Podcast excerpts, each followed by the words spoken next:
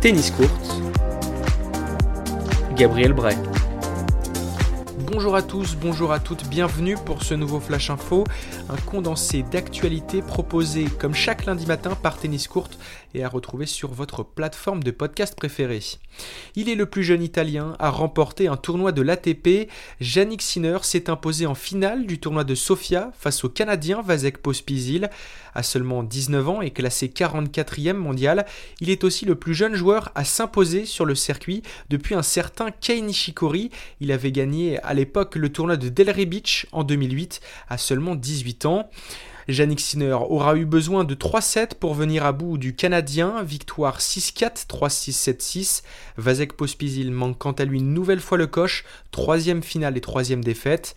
A noter que cette finale accrochée aurait pu se dérouler entre deux Français, puisque Richard Gasquet et Adrian Manarino se sont inclinés en demi-finale face aux finalistes du tournoi. Côté femmes, la Bélarusse Arina Zabalenka et la Belge Elise Mertens se sont retrouvées en finale du dernier tournoi de l'année WTA à Linz, en Autriche. Et à 22 ans, la 11e mondiale Zabalenka confirme son excellent état de forme en cette fin de saison. Elle s'impose en 2-7, 7-5, 6-2 face à son habituel partenaire de double.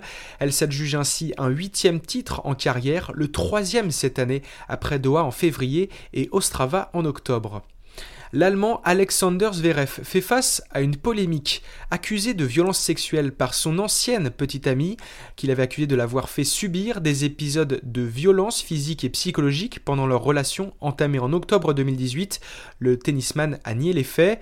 Lors d'une conférence avant le début des Masters de Londres, il a affirmé, je cite, La manière dont notre relation a été décrite ne correspond pas à ce qu'elle était.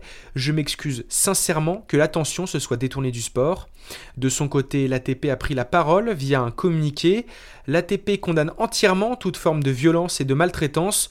Dans le cas où des accusations sont formulées contre des membres du circuit, les autorités judiciaires enquêtent et appliquent une procédure régulière. Ensuite, nous examinons le résultat et décidons d'une action appropriée. Le numéro 4 mondial entre en tout cas en lice aujourd'hui au Masters de Londres face à Daniel Medvedev. Une compétition séparée comme chaque année en deux groupes avec une petite spécificité pour le 50e anniversaire du rendez-vous de fin de saison. Tokyo 1970 et Londres 2020 seront les appellations. Le premier voit s'affronter Djokovic, Medvedev, Zverev et Schwartzmann. Le second oppose Nadal, Tim, Tsitsipas et Rublev. Et lors de la première journée, Tim a pris sa revanche hier sur le tenant du titre. Tsitsipas, victoire 7-6, 4-6, 6-3. De son côté, Rafael Nadal a facilement disposé d'Andrei Rublev 6-3, 6-4. Mais le reste des rencontres s'annonce compliqué pour Rafael Nadal, lui qui n'a jamais remporté ce trophée majeur le numéro 2 mondial sera opposé au tenant du titre, Stefano Tsitsipas, et au vainqueur de l'US Open Dominic Thiem.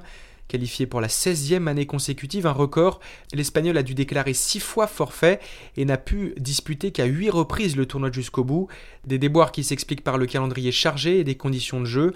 Le Masters est placé à la fin d'une saison souvent harassante et surtout l'indoor n'est pas franchement son terrain de jeu favori. Il n'a remporté qu'un seul tournoi de ce type sur les 86 de son palmarès. En conférence de presse, Rafael Nadal a déclaré Peut-être que mon jeu n'est pas adapté à l'indoor, le tout c'est de continuer à travailler et d'essayer d'améliorer choses. Et si je suis à Londres, c'est aussi dans l'idée de pouvoir défendre mes chances et pourquoi pas l'emporter. Affaire à suivre donc. C'est la fin de ce Flash Info, rendez-vous jeudi pour un contenu inédit et en attendant, vive la balle jaune.